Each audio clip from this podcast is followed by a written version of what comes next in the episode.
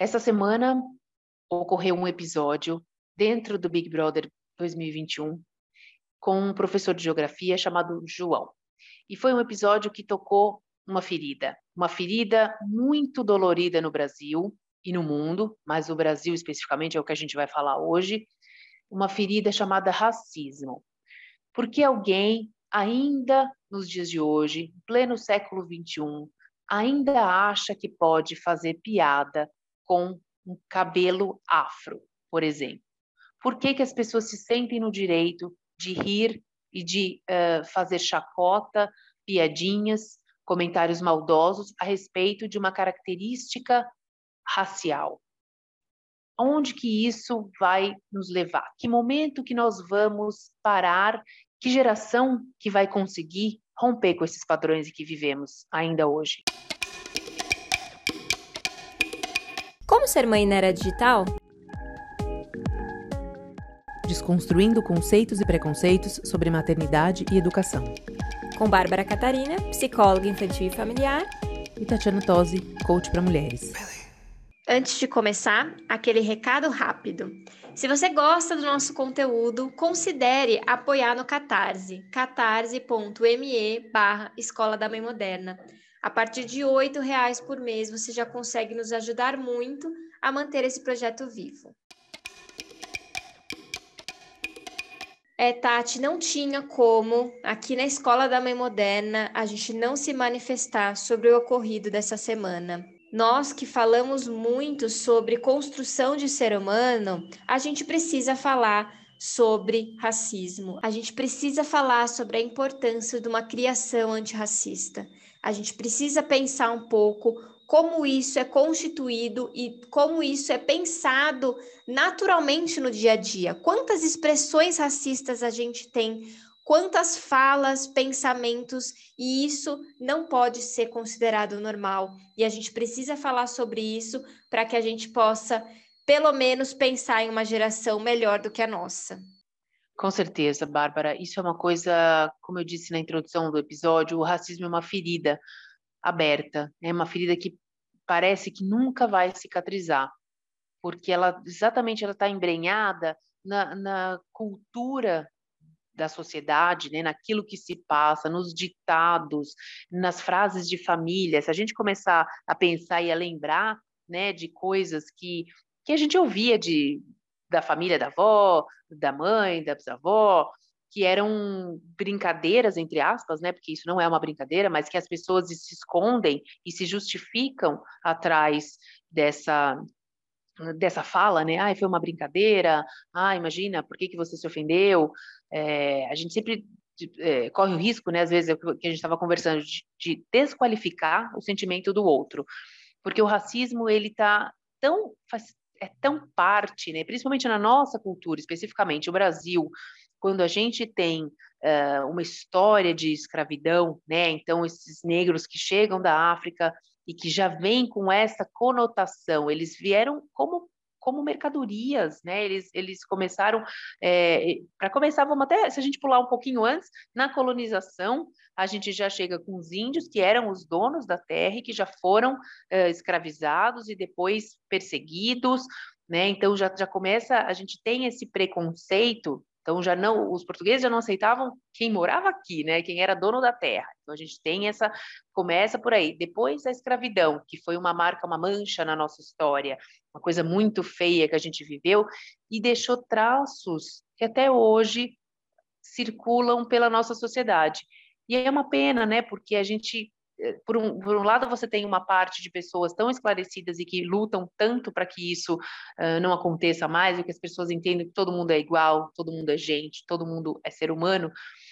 Mas, por um outro lado, a gente tem ainda uma, uma grande parte da, das pessoas que presas a esse, é, com esse ranço, né, de olhar o outro de uma forma diferente, de não enxergar, é, de achar que o outro é menos que o outro não tem, uh, não, ou não tem direito, ou não tem as, não tem as mesmas qualidades, enfim, eu nem sei dizer, porque isso é um assunto que realmente me, me revolta. Eu dentro de mim, no meu, no meu íntimo, é um tema tão inaceitável, né? Eu não consigo entender, de verdade, eu não consigo entender o que, que é o racismo, por que, que, ele, que ele se perpetua dessa maneira.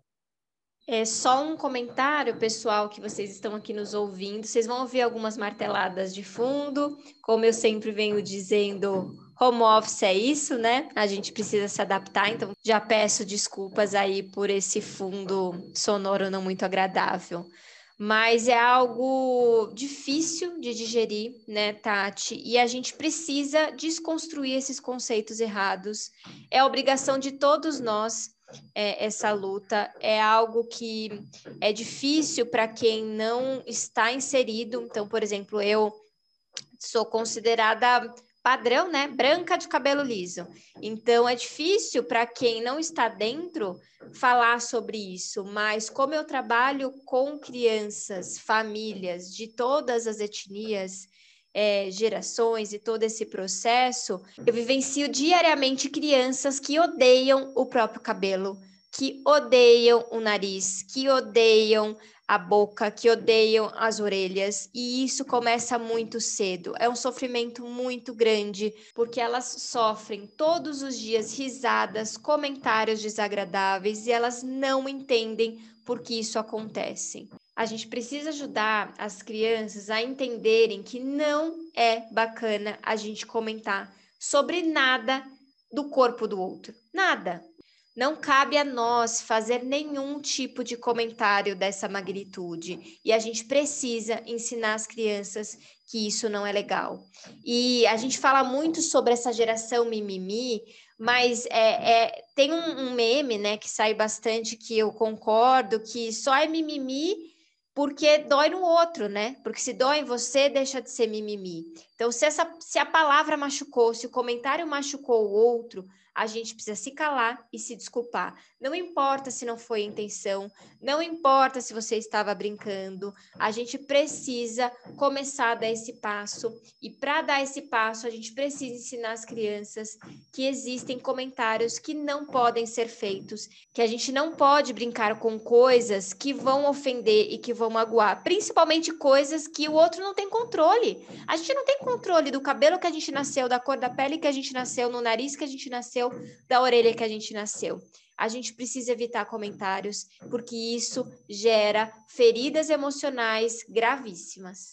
E mais uma vez, a gente cai na questão da tecnologia, né? O quanto a tecnologia ela interfere justamente nessa, nesse primeiro nesse padrão de beleza que é imposto, né? É, a moda de uns anos para cá, a moda tem tentado mudar um pouco isso, e a moda é muito importante, tem um papel fundamental, né? Porque moda é sempre um sinônimo daquilo que se deseja, daquilo que se quer, o que é bonito, o que é tendência, né? o que está à frente. Então a moda eu acho que tem um grande, uma grande interferência já houve durante também eh, os anos que não se preocupavam com isso, então teve um, uma influência negativa, né, em criar esse padrão, mas hoje a gente tem muitas marcas que mostram a diversidade como uma coisa cool, como uma coisa legal. Então isso é importante também, né? Porque uma vez que você se identifica, embora, claro, a gente ainda cai naquela coisa da magreza, não tem como, né? O plus size só é, é recente essa esse olhar para o plus size de uma forma mais carinhosa, né? Porque sempre foi pejorativo, a, a, a, gorda, o gordo não tinha, nunca teve espaço na moda, mas hoje já isso já é um pouco, um pouquinho diferente, vamos dizer assim. Mas a questão dos modelos negros, dos modelos andrógenos, que tenha, né? A cara você não sabe se é menino, se é menina. Agora alguns modelos trans, como a Leia T, que puxou aí uma bandeira também, fincou né, o, seu, o seu lugar aí no, no mundo da moda com, com respeito. Então, é, a, a, moda tem esse, tem trazido esse olhar um pouco mais democrático para que todos tenham um espaço uma visibilidade, mas é sempre a pontinha do iceberg. Mas eu fico muito contente por isso, porque eu acho que iniciativas, o mundo de hoje tem muito preconceito? Tem, mas também tem muitas iniciativas. Infelizmente, o ano passado a gente viveu três episódios muito fortes em relação ao preconceito. É, aqui no Brasil foram dois que viraram, uh, né, que foi um, deram muito, muita notícia, é, foi o episódio da, da mãe que perdeu o filho, não sei se vocês se lembram, acho que em Salvador, se eu não me engano, é, a mãe que foi passear com o cachorrinho da, da patroa, e a patroa abriu a porta da casa e deixou o menino subir no elevador e o menino caiu, né? É, ou seja, um completo descaso com o ser humano. Não é um episódio que estava ligado ao racismo, uh, mas demonstrou claramente né, a falta de preocupação com o outro, com o ser humano. Então, isso foi uma coisa muito comovente. Aquele episódio da, do rapaz que foi espancado no Carrefour por, pelos seguranças, também um homem negro, que foi espancado até a morte, e o episódio que aconteceu nos Estados Unidos, também que o policial sufocou é, uma pessoa durante um protesto, onde ele gritava que ele não respirava, que virou uma frase de protesto, né, que vidas negras importam. E aí também isso abriu um abriu uma porta aí para essa discussão, porque vira e mexe, como eu sempre, como eu falei, uma ferida aberta, vira e mexe qualquer coisa, volta-se nesses episódios para para exemplificar, para mostrar né, que a gente não pode esquecer, não pode deixar passar e não pode deixar que isso se repita, como tem se repetido. Mas para a gente focar, como é um assunto muito amplo, né, tem muitas vertentes, eu acho que para a gente focar, ser mais produtivo na nossa discussão, no que nos motivou a gravar o podcast, é a questão do cabelo. No Brasil, essa questão do cabelo é algo muito é muito forte para as meninas principalmente, né? Mas os meninos também, mas é mais fácil. O cabelo masculino é um pouco o corte, né? Quando você fala em corte masculino é mais fácil, mas a, a feminino é, é, é, mais complicado nesse sentido. Eu particularmente tenho uh, uma experiência com isso, porque eu tenho cabelos uh, cacheados, cabelos crespos e a minha vida inteira, né? Então assim, eu, eu não, não não é uma questão de preconceito, mas aí é uma alta é uma questão de autoaceitação. Eu quando era pequena eu queria ter cabelo liso. A minha irmã tem cabelo liso e eu tenho cabelo encaracolado. Então eu queria meu cabelo era mais crespo até, mas eu queria ter cabelo liso de qualquer forma. Então eu fiz de tudo já, fiz alisamento quando era pequena e aí eu entrava na piscina, ficava o dia no cabeleireiro, chegava em casa, jogava na piscina, o cabelo os cara pinchava. Voltava tudo a ficar crespo de novo. Aí minha mãe ficava louca comigo. Falou, mas você não quer ter cabelo liso? Tem que cuidar do cabelo. Que é isso? O cabelo crespo, você, faz escova, você sai lindo do cabeleireiro, você atravessou a rua, tá garoando, acabou aquela escova toda, pronto, o cabelo já encrespou. Então, para mim, a minha grande mudança, a grande revolução na minha vida, e isso foi depois de adulta, foi no momento que eu entendi, eu aceitei o meu cabelo do jeito que ele era. Óbvio, não vou dizer para vocês, modifico, modifico, sei lá, hoje eu faço o que? Aliso a raiz para diminuir? Ok, é uma forma de interferência. Porém, eu entendi, eu, eu consegui achar um cabeleireiro que sabia faz, cortar cabelo crespo. Parece uma bobagem. Para quem não tem cabelo, falar ah, só o cabelinho com cabelo crespo, é um, ah, tá, vai lá no cabeleireiro. Não é assim. Então, assim, a partir do momento que eu entendi que meu cabelo era assim, era assim que eu poderia me sentir feliz, que eu poderia me sentir bonita. Isso foi uma transformação para mim, para minha vida pessoal. É, a partir do momento que eu, que eu realmente aceitei, é uma questão de aceitação, porque a gente quer lutar contra a própria natureza, contra aquilo que você não, não controla mesmo, como você disse, Bárbara. Quando você vive esse tipo de essa realidade, você sempre vai se frustrar. Então, o recado para as mães é para ajudarem os filhos cada vez mais a se aceitarem do jeito que são. Não significa não não ter vaidade, não significa não querer se cuidar, mas aquilo que é seu, o seu cabelo, o seu tipo de cabelo, você nasceu dessa forma, então, é, é tão mais fácil você se, é, se enxergar, tentar se ver e se achar bonita dentro daquilo que você, do, do seu padrão da sua beleza. Então, é, é uma questão de essência. Só que as, as mães e pais, né, também têm que sentir a mesma coisa. Não adianta ser da boca para fora. Falar, filho, você é lindo. E aí, você vai, se olha no espelho e você não se acha bonito. Então, eu acho que é, é importante, o recado que a gente quer deixar como criação, pra, porque para que você para que você promova uma mudança no mundo, você tem que promover primeiro em você mesmo. Né? Então, se você para a gente criar uma geração de pessoas não preconceituosas, no fundo, a gente tem que ajudar essa geração a se amar, a se aceitar. É tão mais fácil quando você se aceita e aceita as suas diferenças, você aceitar a diferença no outro.